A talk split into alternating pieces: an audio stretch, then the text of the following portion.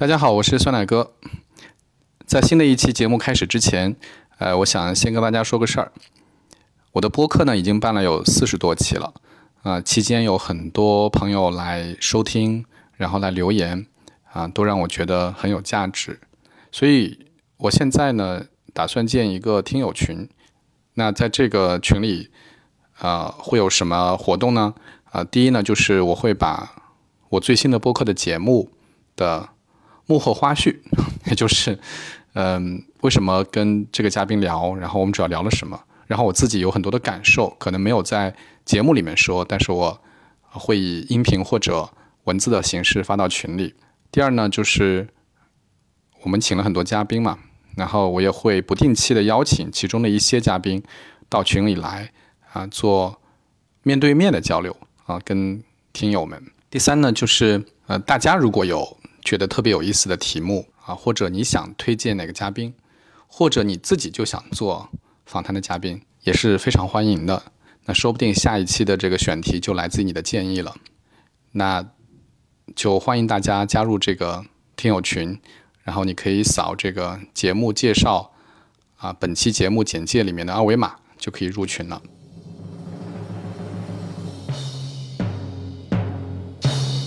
所以你们才有那首歌嘛，爱拼才会赢，爱拼才会赢，这种这种心境。后来我们也其实也总结，就是真的有比别人能力强到哪里嘛？我觉得未必啊，就是实际上是刚好我们在那个对的时间点做对了一件事情。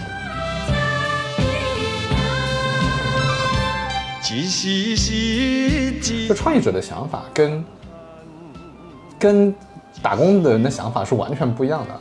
打工人的想法叫做叫做我要有个稳定的工作，嗯，多一事不如少一事，对吧？对。然后创业的人都是非常敏感的，看到说，哎，这个这个不错，这个可以搞一下，而且说搞就搞。是。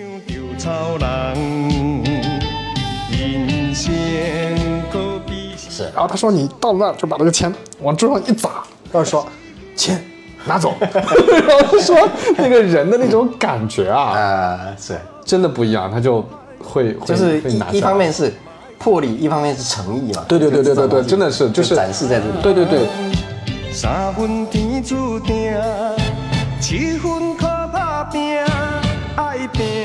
是，对，所以你们那首歌唱的一点都不错，爱拼才会赢。这个赢不光是赢钱的问题，还有赢人生的问题。对对对。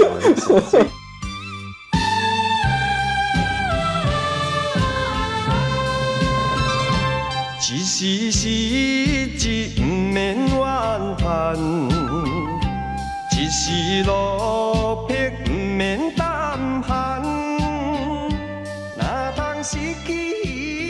大家好，我是酸奶哥，这是新的一期酸奶哥问所有人。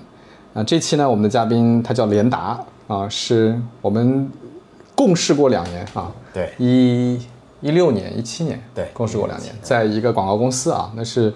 连达当时是这个广告公司的呃联合创始人，对吧？然后呃我们也好久没聊了，但我知道连达一直很忙，一直在做着各种各样的事情。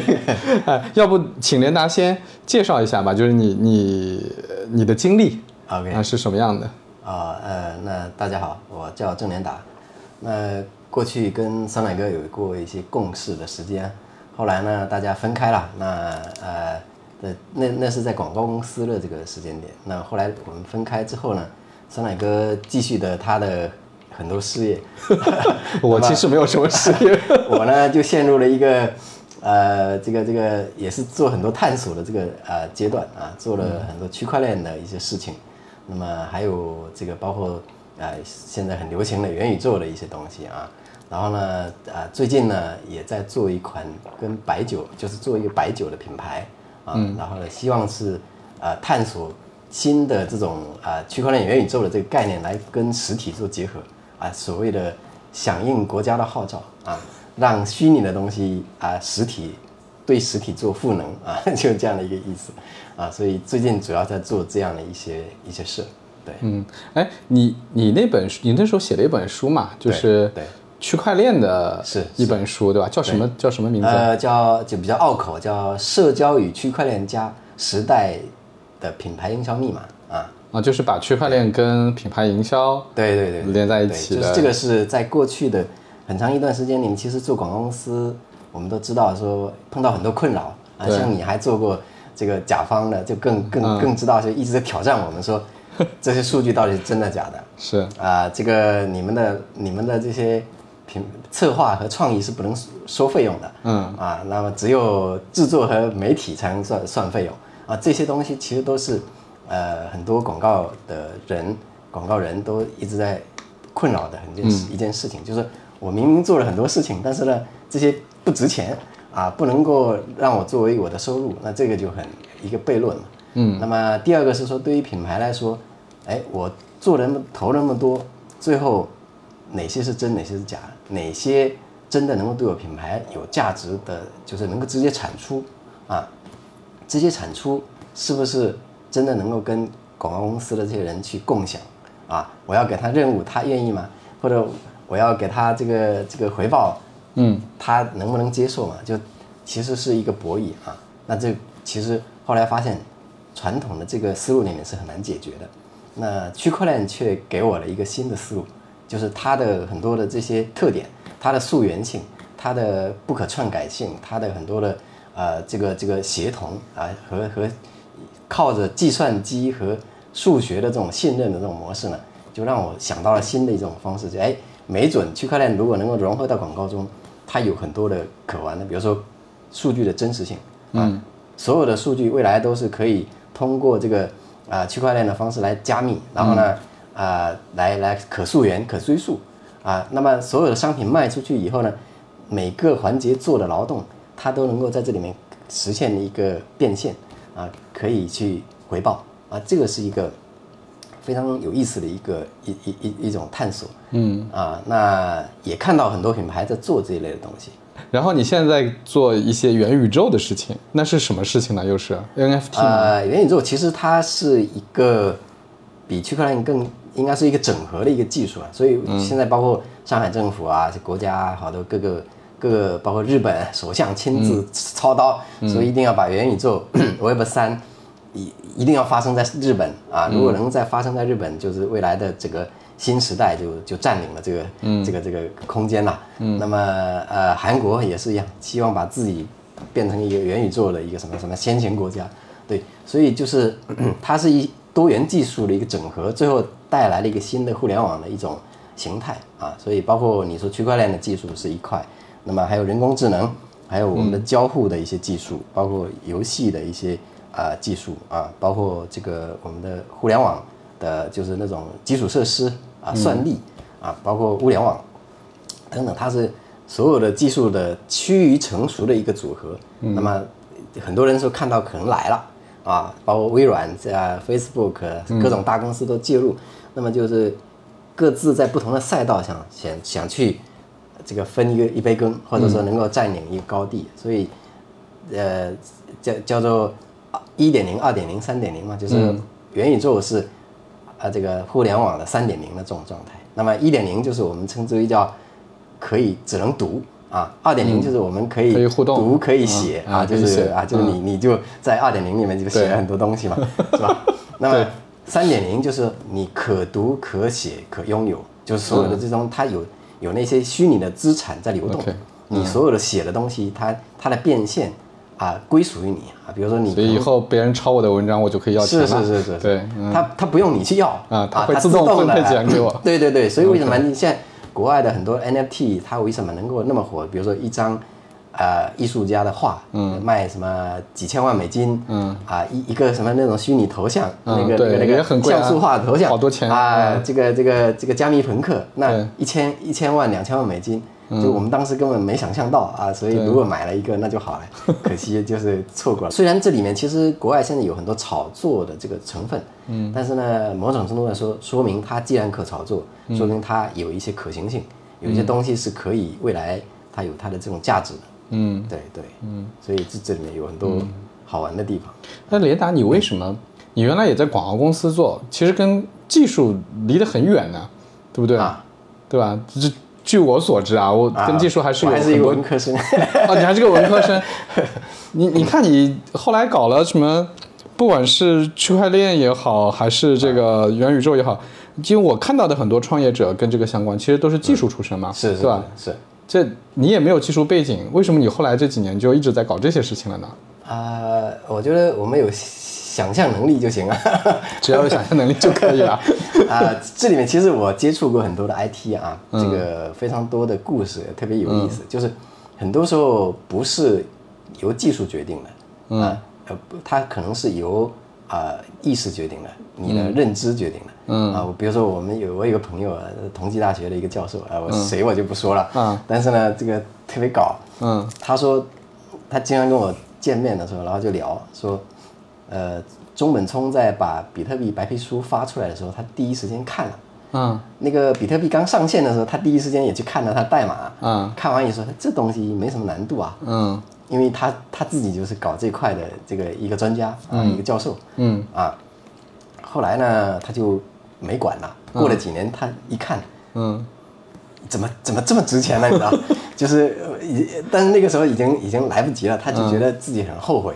嗯就当时如果花个一百块钱，十哪怕十块钱 买一点，他说现在也是一个富翁。嗯啊，但是后来他就自己来反思，他说这是什么原因？技术上没有难度啊，它不就是各种不同的技术的组合嘛？嗯那么后来他自己总结说，它不是一个技术问题，嗯，它是一个经济问题，嗯，是一个呃财务问题，嗯。啊，也是一个社会学的问题，对。甚至是一个哲学问题，嗯。啊，对，所以就是说很多东西它不是技术层面的东西。那我们文科生最有有有利的一个地方就是我们可能在呃这个认知的层面，嗯。啊，想象空间的层面，也许可能不比他们差，嗯。啊，对，是这样的一个情况。嗯，那你你你搞这些，呃背后还是呃，因为它可以赚钱，对不对？那当然啦，所以所以，那如果能赚到钱了吗？请问我我我我问一个尖锐的问题，这几年在这上面赚到钱了吗？这我我可以这么说，嗯过去做了很多很多的投资，嗯啊，这个广告公司做完啊，当然也也也也也也卖掉，也也做了一些变现啊。那么、投资了好多东西，嗯啊，传统的投资包括股票，嗯啊，股票呢是在最高点的时候买进去，到现在还套着呢。所以我发现很多东西都都不赚钱，唯独在这上面，嗯唯独在真的就在这上面赚钱了。啊，对对对，所以这个我就我是说，有很多时候他真的说你跟跟你的呃能力跟你的很多东西没有什么关联关联性，更重要的是在是不是你在那个趋势和风口上，嗯对，在那个点上，然后呢，他他他就容易赚钱，所以很后来包括我们创业的那段时间，呃。有很多人也在问我们，媒体也在采访我，嗯，说你们做的这个广告公司，呃，你们自己有什么呃非常厉害的跟别人不一样的地方？你比别人聪明到多少呢？等等，呃，并不是说你广告公司说做的也蛮成功的，说哎刚好那个那个还还还变现了。那后来我们也其实也总结，就是真的有是比别人能力强到哪里嘛？我觉得未必啊，就是实际上是刚好我们在那个对的时间点做对了一件事情。嗯对，抓住了那个时间点。那么那个时候无非就是啊、社交环境的这这个刚刚兴起，那我们最早做了，而且我们就很多时候甚至还我们都觉得是被推着走的。对，就这种状态其实是非常美好的。嗯啊，那么你当你离开了这种这种环境以后，你你发现那种推着推你的动力就没了。嗯啊，别人很多人在羡慕在去尝试的时候，不一定能够做到原来那种结果。嗯对，所以我我后来发现其实风口很重要啊，趋势很重要。对，嗯，是的，嗯，是的，就是啊、呃我我补充说明一下，因为听的人可能不太清楚啊，就是联达原来跟几个合伙人一起创办了一家广告公司啊，叫 Very Warm，是对吧？是。然后我来跟你们共事的时候，其实你们已经把它卖给了电通，对吧？一个卖电通，是的，那个，所以就是你刚才讲那个挺有意思的，就是从很多旁观者的角度来讲，嗯，它叫做你们很厉害，你们开了一家很成功的广告公司，是是是，但是从你刚才的描述来看，其实还不如说是，呃，我们正好在那个节点上做了一个符合大势的事情，所以赚钱了。然后你离开以后，因为如果按照前面那种思路，就是那你卖了公司，很多人可能再开一家广告公司，对吧？是，可能是这个思路，这样我的能力是开广告公司，对，但是你的理解不是，你的理解是，那正好那个时候做这个赚钱，那接下来我可能做别的赚钱，哎，是是是是。吧？对，是吧？这个意思，是这个意思。也是，哎，我挺好玩的。那今天我们不展开谈那个元宇宙和区块链啊，就我也不懂。然后那个，我们我们谈谈赚钱的这件事情吧。我觉得这个还挺有意思的。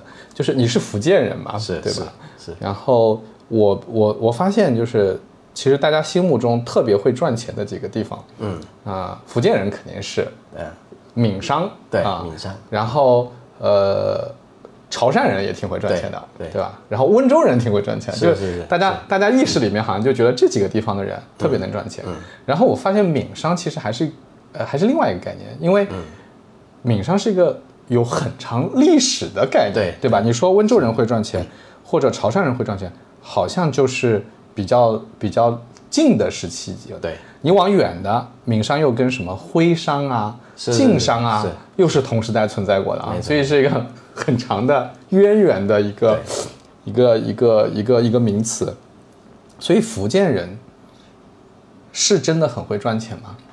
啊，这个应该是市面上很多都看得到。对，呃，我觉得其实刚刚说的几个呃，潮汕、温州还有呃闽商，其实他们都是渊源是一一一一一脉相承的，就是都是应该是都是属于闽商的范畴啊。其实可以这么这么都是闽商的反正。对，为什么呢？因为其实都是说闽南话的啊。潮潮汕也说闽南话吗潮汕也是闽南话语系。那么温州啊其实很大一部分就是，尤其靠温州南面的，也都是说闽南话的。哦啊，其实他们都是，要么就是你看潮汕本来就跟闽闽南是交界，对那块呢，其实哦，对，温州也是离福建很近的对哦，对就是你这样讲有道理。温州是离福建很近，温州的很多人都是说闽南话，为什么呢？当时在啊、应该是在明朝啊，明末清初的那段时间，当时泉州有战乱嘛，是吧？啊、又靠海，那么很多人就逃离，嗯那么就去搬迁。东南亚对，就东南亚，那有些人往北，那么跑到温州啊来来来定居，所以现在温州当地包括嗯。福鼎啊，就是福靠靠这个宁德这这这北面这一块，福鼎白茶，对，是？对对对哦对，就是福鼎呃，就宁德北面啊，那么温州南面啊，这嗯。这这块全其实都是说闽南话的。我们还有还有很多，因为我们福建有一个习惯，就是叫有个宗谱啊，族谱。啊，族谱福建人这个观念特别强。对对，所以他们经常会修谱。那么修谱的过程中，他们就经常到我们老家 去去就认祖归宗啊，就这个这个过程。所以其实有很多的这种啊这种相关性，嗯，相关性。那赚钱这件事情啊，这个可能在改革开放的这段时间里面，大家都看到说，哎，这个一其实它代表的是一种民营经济，它是一不是啊国营经济的这种这种体系啊，就是因为嗯在那个时间点，比如说福建有一个很重要的一个现象，就是没有央企，没有国企，对。所有的重要的经济的这些都不放在都不能放在那里，因为我记得那时候就是往前历史，我还以前看历史书嘛，对，那时候金门炮是是对吧？金门炮。对炮互相炮击什么的，对我们读书的时候，老师经常给我们讲，他们在厦门读书，然后呢，嗯。那边炮两边一一一一直来所以就是变成了一个，就大家觉得好像在那儿发展搞国企什么不太安全啊。是是是是是。OK，还有这么个所以所以都是靠着民营经济自己，嗯。啊这个发展起来，所以福建的经济啊百分之九十几，嗯，就是几乎百分之百了，就是都是民营经济的。嗯。啊，这个是啊有国营经济是这几年嗯。随着改革开放到比较纵深之后，还有很多国家的力量慢慢往下布嗯。局，或者包括地方的一些政府的一些企业开才开始起来，否则基本上全都是，那就是。这种叫自生自灭，自自力更生嗯啊 对这种这种啊状态，对有道，理所以在这样的环境下，那大家肯定相对来说，呃，这个主动性、能观主主观能动性会更强一点啊。对。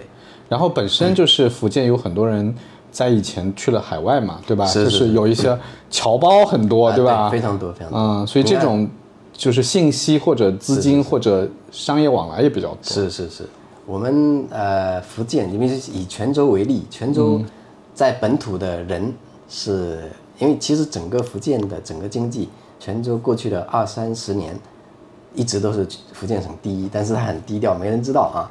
福建省第一 GDP 啊，对，是不是福州还排得挺后面？啊，对，福州是一直是靠后的。直到去年啊啊，现在有很多国家资金嗯进入福州，所以呢，福州又就起来了。那这个呃，泉州过去一直是这样的一种经济状态，那也得益于它有非常多的海外的华侨对侨胞。对呃，福泉州当地八百多万人，呃，这个在海外据说有嗯一千五百万，就就就是那个后裔啊，就就我反正碰到很多就是新加坡人啊，是是是。他们说起来发现都是福建人。是是是，新加东南亚嘛，美国啊，这个很多地方啊，都都都是啊。那么像我我老我我老家这个我祖辈都是从东南亚这个去哦回来的啊，所以你们祖辈都是去了再回来的。对对，我们很当地很多都是这样的，所以我们泉州我还听说过一个八卦，我不知道是不是真的啊，反正就，嗯，在晋江不是有很多鞋服大公司嘛，是。啊，其中有一家就是现在国内的，反正挺龙头的一家企业，啊。说他们的老板创始人其实是阿拉伯血统，是是是是。是吧？这个这个是有，这是真的是吗？这非是姓丁的、姓许的，很多都是阿拉伯的后裔。对，因为我、我听说就是那次我去他们集团嘛，然后他们集团人就跟我说，他说你看，对。说我们老板长相，比如说都是都是络腮胡，是是是是。然后说呃他们那个家族的那种宗祠啊，就是还有很多那个阿拉伯文，对，然后写了很多阿拉伯文，姓许的、姓丁的、姓郭的，啊、姓郭的也有。啊、好好好多都是，呃，阿拉伯有关的啊。哦。对对对，因为泉州真的还是非常因为国际化的，泉州是一个呃最早国际化的一个中国海上海上丝绸之路起点嘛起点的这样的一个地方，所以现在去呃前年刚刚申请了那个非呃非遗嘛，非遗世界遗产城市，啊。就是别的城市的它是一个城景点，对，它是一个城市申请对了这个非物质文化遗产，对对对对，所以这个是一个一个证明嘛。那嗯呃，这个在这个宋元那个时候可辉煌了，基本上就是全球最牛逼的一个城市啊，海上这个这个贸易的这个船多到说据说整个泉州泉州港都这个像云一样 密布的在那里啊。。对，泉州还是还是非常有文化传统。对，所以我们的这种这种传统啊，嗯。这个传承的相对是比较好的，就有有有这个中谱的这个对。这个概念。那呃，泉州的这这么多的人，华海外华侨其实都一直。嗯。呃，出去了以后呢，有那种家乡观念，就因为我们有那个族谱的这个，对所以对。呃，他们赚了钱，他们老了都会心心心念着这个家乡。然后呢，嗯，我们小时候啊、小时候很穷，其实福建一直以来是很穷的一个地方，嗯。啊，早期比如说在战乱之后，那么嗯。啊、这个都是山嘛，对。那那那那穷怎么办呢？我们小学、我们的中学全部都是华侨捐捐的。啊，啊。对，所以这个他们有钱就一直往家里这个家里面投，呃，是谁？是陈嘉庚吗？还对是是他是福建华侨对吧？对对对对。啊，因为我看到那个，我记得是厦门厦门很多，厦门厦大，啊嗯对。就是他捐捐建的嘛，对对。还集美，嗯集美对集美好嗯。好多学校都是跟他有关系的，所以他也算是一个呃，就是被当地人嗯嗯。跟神一样供着的对。那样的一个 一那对做了做了巨大的贡献了，很是厉巨大贡献，害很厉害。所以。呃，这是一个我觉得福建的一个整个一个这种华侨的一种氛围啊。嗯。那么呃，对教育比较注注重啊。嗯。对经商当然也是呃非常。哎，这两个事情不冲突吗？就我在想，呃对教育注重和对经商注重这两个之间，不冲突，不冲突吗？不冲突。因为我我总觉得就是说，这个我们可以探讨一下啊，就是我总觉得就是说，比如说我老家是江苏的啊，是是。江苏当然这两年什么民营经济搞得也不错，但是传统上我们不是像你们那样是个外向型的那种那种那种省份，就是我我们。在我小时候的观念里面，就是读书跟经商，它完全是两件事。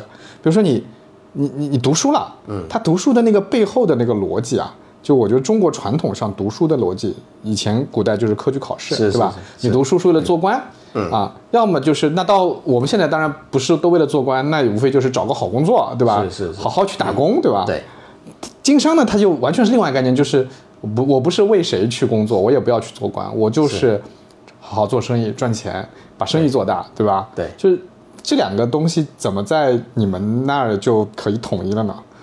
呃，我觉得可能就是因为很多人走出去看到了一些眼界的一些东西，嗯啊、这个不不矛盾的，就是在早期就是真的大家都很穷的时候，嗯那确实有很多，你看他是靠着胆量去拼搏的，对那晋江那些老板们，你看，对啊他们起来的很重要原因就是，一个是说在改革开放的过程中，呃，很多他们穷啊，晋江比我们像永春穷多了啊，早期因为它靠海，靠海是没有田的。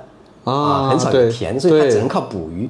对捕鱼其实风险系数比较高，而且是不确定因素比较、比较比较大。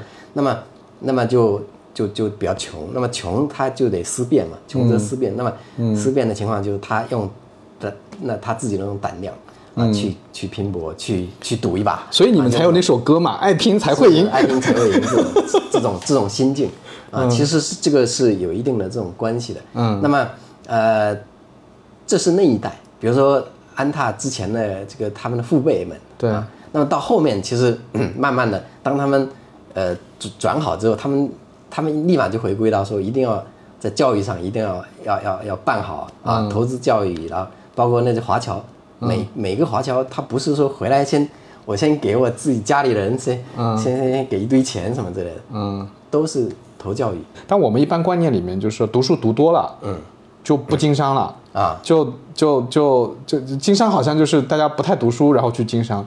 那这种就是重视教育，呃，又怎么还能够出那么多，就是还是跟商业啊这些相关的，这里面的这个点是什么？它没有像其他大陆型的这种文化里面，大家就读了书就离商业就远，因为我们中国传统上是对商业是是比较鄙视的嘛，就传统文化里面，对吧？是是的，对，这个其实不冲突的，因为当当然不代表是所有人都会去经商，也嗯不代表所有人都会去啊、这个这个呃什么那种举事什么之类的。嗯那有有一些人他就会这个方向，有一些人那个方向，因为在历史上其实。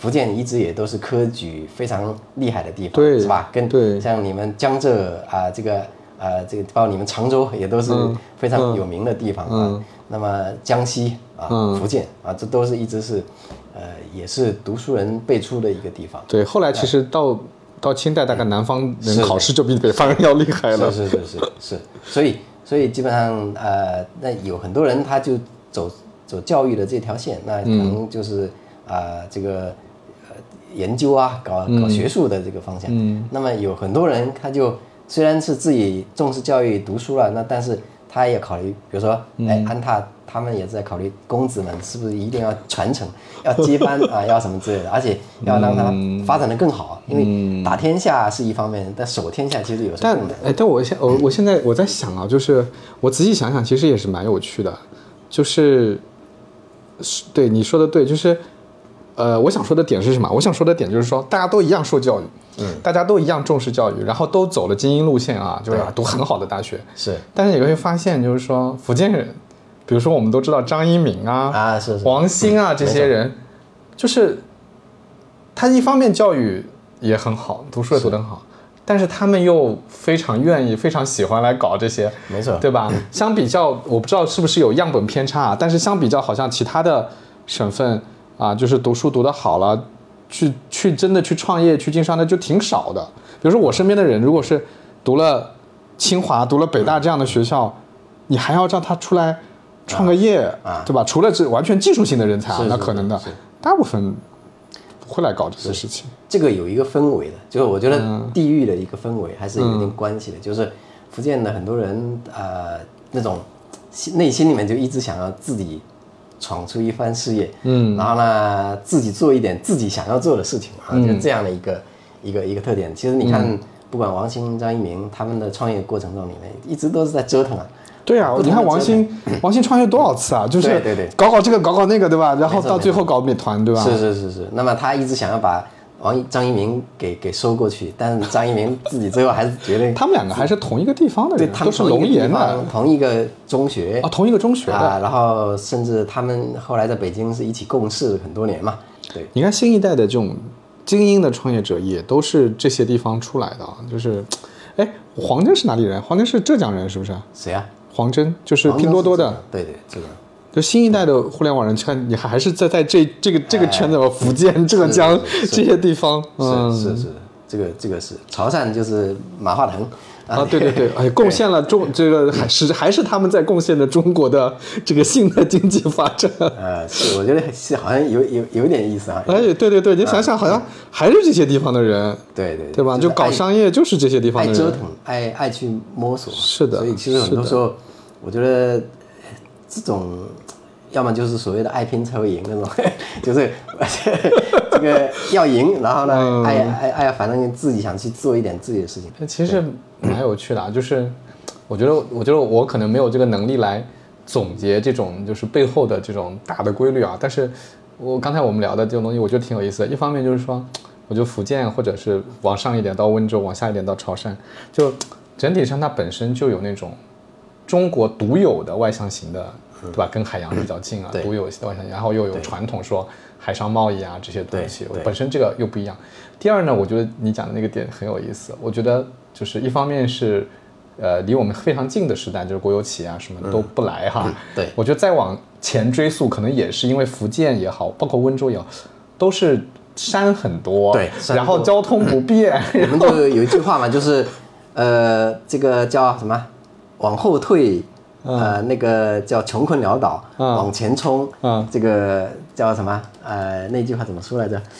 呃，就是反正就是意思就是风险很高那种意思，就是你往后退就是全都是山，嗯，啥也没有，然后你你你你只能往前冲，还还不好种种地。啊，对，因为那个那个山，福建的山跟北方那是不太一样的呀，北方一座山边上是大平原，嗯，福建就山对，北方北方是因为大片的平原嘛，可以种田呐什么，是是是，那么。你看，江南这一带就都是平原，都是好地方。那福建就真的就全部都是山，这个山山密集到不可思议啊！但是反过来讲，又是给了你，其实给了你很大的自由度，是没什么管你，是也不好管，没错没错。然后反而就是更加有活力。然后这种，我觉得一方面这种这种地理上的原因导致了，然后另外一方面就是因为你长久以来形成了那种。地地区人的特点以后啊，就是变成了一个一个很大的优势啊，是是是是，可以冲出去，可以去拼，可以去去拿到这样的机会啊。对对，哎，我我我一直觉得，就是因为我自己江苏人，我一直觉得我们受的教育其实是非常，哎，我这么讲不是很客观的，我个人观点就是比较比较死板的，就是我们其实是不太灵活的，就我们是我们读书也好，或者是工作也好，其实是没有那么多就是。想法，嗯，但不会，就是我很少我的同学啊，或者什么，很少你会看到这个人整天在琢磨说，哎，我要去做个什么事儿，我要去赚赚什么钱啊，啊，就很少的。然后，但是呢，等到比如说我工作以后，你就会很自然的发现，比如说我最近也接触很多创业者嘛，就创业者的想法跟跟打工的人的想法是完全不一样的。打工人的想法叫做叫做我要有个稳定的工作，嗯，多一事不如少一事，对吧？对。然后创业的人都是非常敏感的，看到说，哎，这个这个不错，这个可以搞一下，而且说搞就搞，就是你觉得好像跟他的原来的行业毫无关系，嗯，他马上也能搞起来，嗯，马上就能赚那个钱，啊，就是这种行动力啊，然后这种就敏感度啊，就完全不一样。可能有这个方面的原因，对，是吧？应该是，但也。这个也，我觉得不是不不绝对的，不尽然的。嗯，江浙这一带也是一样，名人辈出，企业辈出嘛。对，也有也有也有很多很能赚钱的。对对，是的，是的，这个是的，对。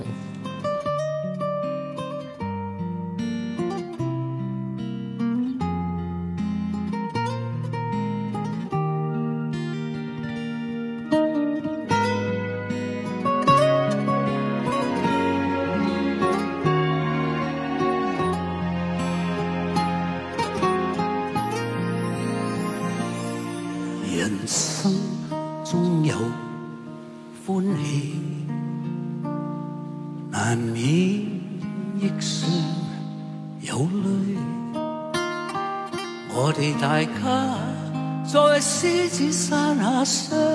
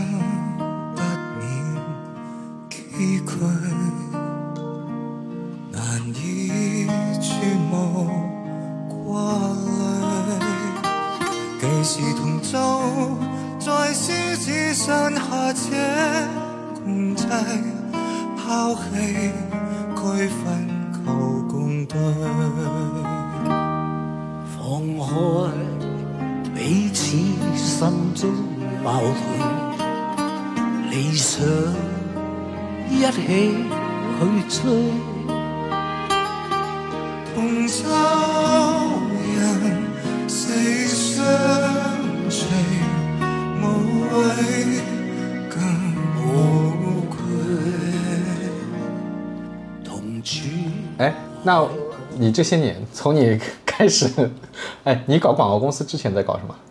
广告公司你最早前我在打工啊，你也在打工做销售啊，你也在打工，是是做什么广告销售吗？还是做什啊？是啊是啊，嗯就是在之前就这个我就说到 Verum 的成立之前了啊，对我们最早是呃这个毕业了出来之后，在那个电视台里面跟人家搞一些编辑的工作嘛，嗯后来呢就哎看着就这这这方面是不是可以赚钱呢？嗯，然后就拉了几个朋友。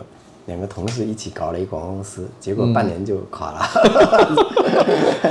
因为对市场就还是太不懂了，这个不合适，所以后来就去打工了嘛。那后来就就就呃试了很多种啊，比如说有户外的啊，有一些公关公司活动的，嗯啊，然后后来发现有互联网的、嗯。这种，当时这个呃社交刚刚起来，对。哎，别的别的这种类类别呢都被被人占烂了啊，嗯。都占领了。那么嗯。互联网刚刚出来的，呃，就是这个社交这个环境刚出来，有人把它定义了这个口碑营销的这个概念，那嗯。你就去打工嘛，就去学习它到底是一个怎么个玩法。后来发现，哎，还在这个这这个时间点里面，有很多企业虽然，哎，觉得它还不是那么重要，但是已经开始关注它，嗯，而且陆陆续续的都在投入。啊，后来我们就觉得说啊，这个东西也许嗯是一个趋势，是能赚钱的啊，那么就就开始弄 v e r o m 的，就跟小明、啊、蔡文他们嗯对对对对一起弄这样的一个公司，嗯就这样的，这是之前的，所以其实也也也很简单，对。嗯。哎，那那你这些年就是包括后来对吧？这几年对吧？搞区块链也好，元宇宙也好，那这些你有什么呃，就这种做生意也好，商业上的也好，一些新的体会吗？我我的心得体会还其实刚刚其实已经说过了，就是呃努力固然重要，然后呢、呃聪明大家都差不多，所以呢、更重要的是你是不是在那个对的时间点做对的事情，是吧？就是在找到一个合适的呃趋势，嗯。啊、所有的我们的整个大的经济发展也都是由趋势来决定的，并不是由某个个人、某一个什么样的公司来决定了整个的发展。嗯，所以你如果在对的时间点去做一个事情，比你就有人推着你走啊，那肯定是舒服很多。嗯那你觉得？那你觉得现在有什么是有人可以推着你走的？现在我们在找啊，所以为什么我们也在扑腾在找说，哎，哪个是真的能够，呃，下一个阶段大家真的会全情投入，呃，全社会都去，都会比较比较要去使用它，要去需求它的一个东西啊，对。那么接下去，我现在的判断就是，嗯呃，也许就是 Web 三，就是这个、呃元宇宙的这个方向，嗯。啊，当然它呃时间点是不是真的呃到来，我就不知道哈，就只能说我们去试。那如果在那个时间临界点来了、o k 那这个趋势就成了。嗯。临界点没来，它可能还 还还还需要在水里扑腾多一点时间，就这样的一个过程。哎，对，那所以元宇宙现在的商业的应用是什么？现在在你现在应用的维度还还是很多的，都各种不同的角度，都很多不同的企业都在试。嗯，那么有有有像啊、硬件的是吧？你比如说 VR、AR 的这个硬件的啊，这是有很多。罗永浩是去搞这个了是吧？我记得新闻是说他去搞 VR 去了是吧？，啊对，听听说是，听说是，他又回去了。OK，嗯啊，那么呃，这是表层的这个部分硬件的嗯嗯硬件。那么还有一些就是你的，你做一些呃，我们说像平台的啊，比如像 Facebook 在做的这个事情，是吧？它既有硬件，同时它又在搞平台。那包括微软现在把未来准备把它的办公的这块给给做出来，就是在元宇宙里面写 PPT，就在里面开会啊，就这样的一个一个模式。我记得那个就是 扎克伯格当时宣布要改公司 Meta 的时候，出了一个视频，就是呃，对，在里面开会，在里面开会，对对对对对，就是以虚拟的形式在里面开会啊。我们我话话说回来，当然我觉得我们说的这个不是元宇宙啊，但是我们现在用飞书啊，用什么开会啊，就大家也都经常会选用一下虚拟头像，然后是是是。然后大家一群什么猪啊鸡啊，然后在那里开会，是是是是是。嗯，当然这个跟元宇宙还是他设想的那个，我觉得还是一个雏形了，就是现在真的能不能达到那个非常理想的状态？就是说，呃，我们现在是一个相当于一个呃人的在看屏幕的这种状态，那么他设想的就是人是要沉浸在里面，就真的真的好像对我在一个对一个空间里面。呃空间里面真的在开会，对，啊，然后你的你的各种你的表情、你的声音都是沉浸到这里面。其实，其实我对，其实我我我我还是呃有点感觉的，就是如果讲开会这个场景啊，啊。就是因为我大概二零一五年、一四年的时候，我不在飞利浦工作嘛，然后我们当时要跟全球的总部在阿姆斯特丹，就是我们要开会啊，是。然后平常的开会不就是电话会嘛，嗯，电话会也就这样开开，对吧？就是你普遍会觉得电话会跟真人开会还是不一样，但是。我真人跑一趟。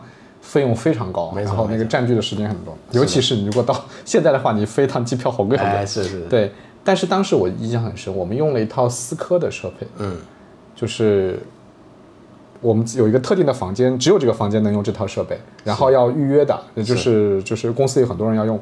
然后我去开会的时候呢，呃，他那个面前有三个屏幕，然后呢，正好是三个人跟我开，嗯。三个老外，然后每人占据一个屏幕，对。然后我我跟他们开会的时候，因为那个清晰度非常非常的高，啊。然后呢，那个就是真的，而且毫无延迟。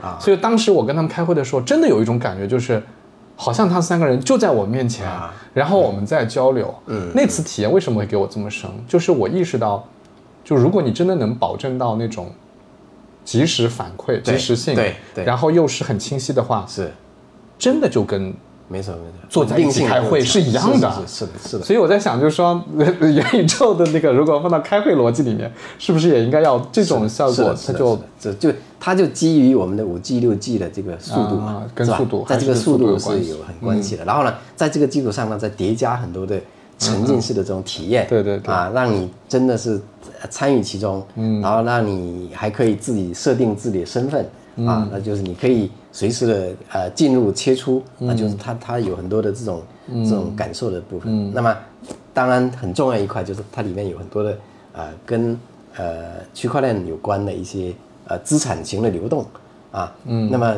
你以后呃不管是在这里面，特别现在很说的 NFT 啊，包括呃数字货币啊，以后中国可能就是数字人民币啊，它它它它这些东西数字人民币现在已经在用了，对不对？在用，但是呢，还还是在试行的阶段，对，还没有真正的开放它那个、那个它专属于区块链的这种属性的东西。就你现在看到的，还只是一个呃，跟我们日常用支付宝 没没什么区别 啊，但是它背后其实是有一套区块链的这个这个这个底层的技术的，啊，它是它理论上它是可以脱离，嗯，呃，我们银行的系统。嗯，它可以就是跟比特币一样，可以 OK 转出啊、转入的这种状态。对，但是现在好像因为测试阶段，所以没用，我也不知道什么原因。嗯，对，嗯，对，所以未来它除了这些之外，那么呃有很多可以就跟互联网一样嘛，你你围绕着这些，你的产业就会多出来。那么有 NFT 以后呢，可能虚拟的啊、电商、虚拟的这些这个商务都都可能会啊、呈现。那么现在包括虚拟人啊，呃，昨天我在录录了一课，就是虚拟人的这个这个角度。那么虚拟人，其实我们现在看到了很多都是我搞个头像、卡通的啊 或者真人的，对对呃，写实的。然后呢，背后再有一个人穿着像美国拍电影一样的那个、那个动动捕的这个设备，然后在那边去表演啊，就就这样。那这个只是说表面性上给到人们一个呃视觉上的一个错觉或者视觉上的一个冲击，嗯，呃，但实际上真正往下发展的是虚拟人就是结合人工智能了，那么你的你的这个可以建立自己的虚拟人，每个人都有未来有自己的一个虚拟人，那么这个虚拟人，他他就是资产了，嗯。是吧？你的通过所有的信息的学习，最后呢，在网络中有一个镜像的你，这个你呢还可以提供服务，为你提供服务，也可以甚至呃所谓的意识永生啊，这个就真的是可以，你你死了。他还活着，然后可以继续教书。这让我想起来那个叫什么《黑镜》里面的好多，对对对对。好多集都是讲这种类似的这种故事，嗯是是是是，所以它未来呃有很多好玩的地方，我我、嗯。我就喜欢这种 觉得有很多想象空间的一些东西，是吧？虽然现在还没有能实现啊，嗯。但它它它就是比较有意思。好，呃，我们再聊一个特别特别实用的问题啊，但但我不知道，就是我你能不能回答？嗯，今年毕业形势极其的恶劣，对吧？就找工作非常的难难找，一千零七十六万大学生，我之前看的数据是百分之三十签约，嗯，两百多万考公务员，是四百多万考研，是那肯定很多人考不上啊。那就是找工作其实变成一个非常艰难的东西啊。但是我我越看这种这种新闻数字的时候，我就越意识到说，嗯，过去那种我要一份稳定的工作，然后我就一辈子做这个事情啊，这种时代是一去不复返了。嗯，就是其实每个人如果想要在这里面，想在这个世界里面有更好的发展，其实真的是需要很强的个体意识，然后很强的商业意识、商业洞察的。对。但是我们的教育是没有的，就是我们的学校教育是完全没有跟你讲过你应该怎么生存的。对 教教育教的根本不是这些东西啊。是是是是对，那因为我们前面聊了好多福建人的这个对 经商的意识嘛，对就是你觉得一个人，嗯，就我们拿一个年轻人举例好了，比如说他没有受过这方面的教育，他家里面就是，呃，老老实实上学，对吧？学习文化知识的，嗯，你觉得一个人怎么样才能够培养起那种好的商业意识？这种就能够去发现赚钱的机会，能够把它付诸行动的这种这种习惯、这种行为能够培养起来，你觉得怎么做会比较好？我觉得这个可能我们去说有点那个教条或者有点 有点那个大话哈，对，因为我们年纪还还不是那么的那那那么那么的大啊，就是经历也不是那么说很成功啊，也很丰富。但我我我是觉得说，啊、这个从福建人的这样的一个视角来看的话，其实大家的那种独立的这种意识啊、每个人的这种啊、就是呃呃，就是敢敢闯敢拼的。你比如像那个宁德时代的这个对，宁德时代那个他也是福建人，对对我我反正曾玉群他我昨天搜了一下，发现啊，这么多福建人。他他的座右铭就是 嗯，这个赌性更坚强，什么叫赌性更坚强？就是要哪个？敢赌赌就是赌博的赌，哦，那个赌啊，真的是那个赌。对对对对，他啊办公室里面挂了一幅字，赌性赌性更坚强。怎么理解呢？什么叫他赌性更坚强？的理解就是说，呃，我们很多时候很多人受过教育的人，就是嗯认为我们一定要这个啊、聪明，啊、要要努努力啊，嗯就够了、啊，就是这是很多人的这种这种认知，嗯。但他的认知里面就觉得这是不够的，这是没有用的、啊，这是只是很小的一个基础，更重要的是一定要敢于赌。嗯。只有赌，他是用脑子在赌的，不是靠体力啊，那个拼体力、拼嗯。拼体力是干单个体能力。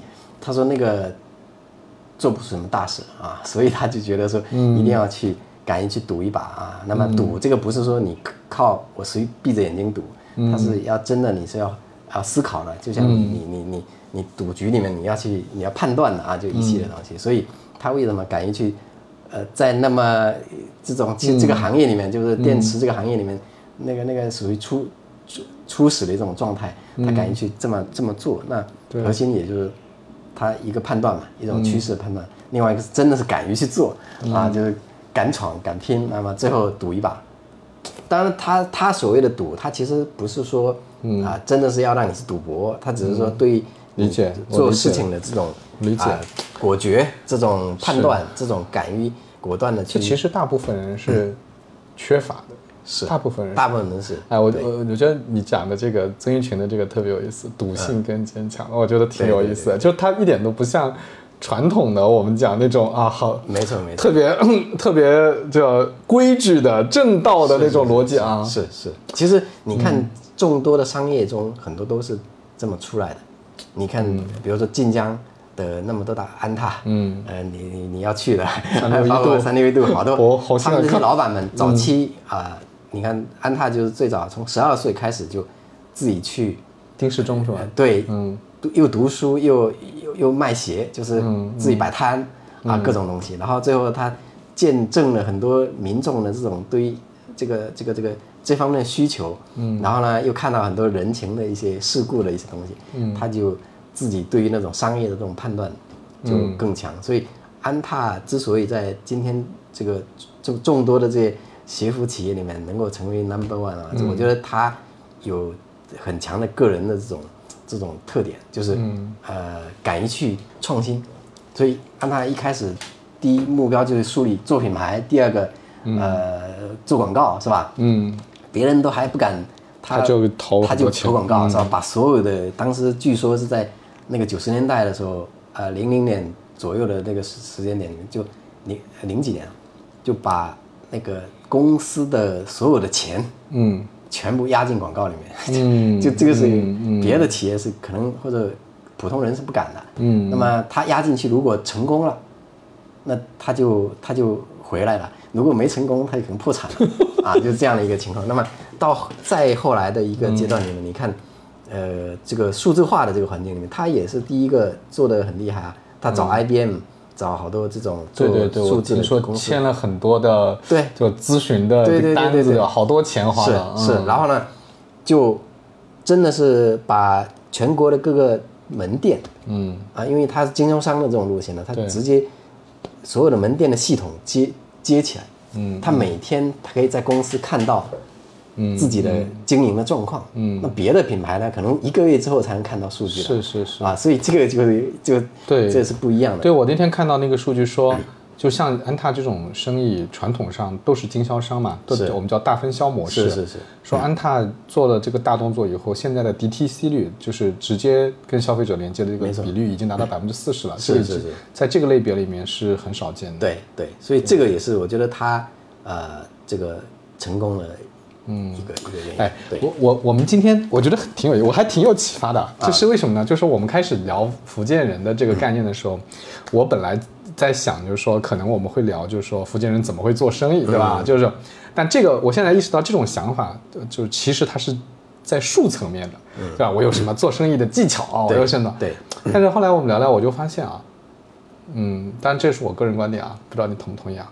就是中国人，因为我们是大一统帝国，你知道吗？对。长期的，对。中国人传统上是被驯化的，是是。就你有规矩的，对。你要这样，你不能那样，是，从很大程度上是限制创新的，也限制这种，就是尤其是商人需要有的那种开拓精神是被限制的。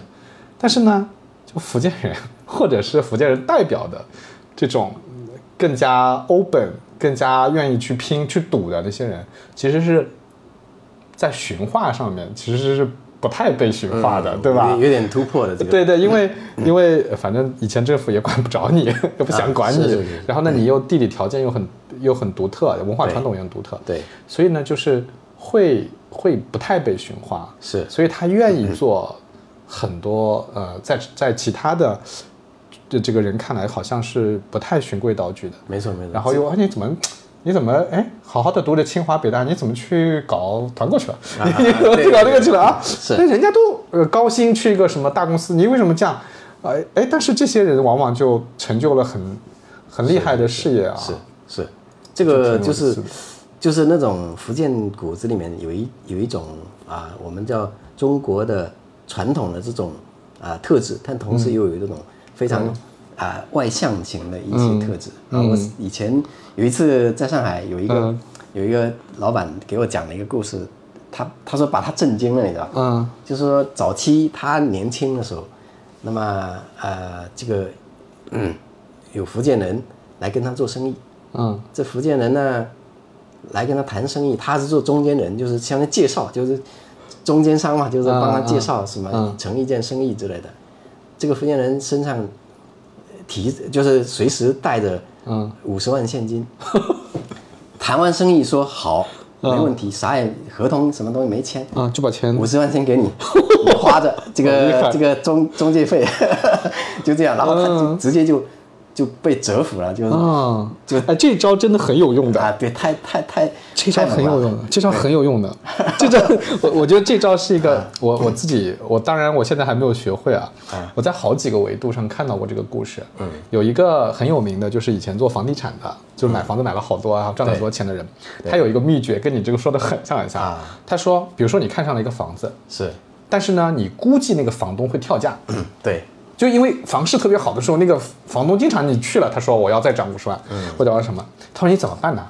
他说你不是去签合同吗？对。比如说定金十万块钱，是。你不要去银行转给他，对，你先去银行把十万块钱取出来，对对 然后他说那个，而且是最好去旧的钱，是。因为旧的钱看起来多，是。然后他说你到那儿就把那个钱往桌上一砸，然后说钱 拿走，然后说那个人的那种感觉啊，啊，是，真的不一样，他就会会就是会拿一一方面是魄力，一方面是诚意嘛。对对对对对对，真的是就是展示在这里。对对对，就是人是那种就会被你的诚意，然后会被你那种就是你那种决心大气的这种啊，对你绝对会被会被打动的，是是是是挺有意思的。所以所以就是有很多时候生生意，说我们说年轻人的一些商生意的这种这种意识啊什么之类的，嗯，很多时候其实就是啊、情商，甚至于突破情商的一些，嗯。啊、这个让如何能够去呃、就是能够去影响别人的那种内心的东西。是的，我我是觉得，我是觉得我的我是传统上是个好学生嘛，就是一直很努力学习嘛。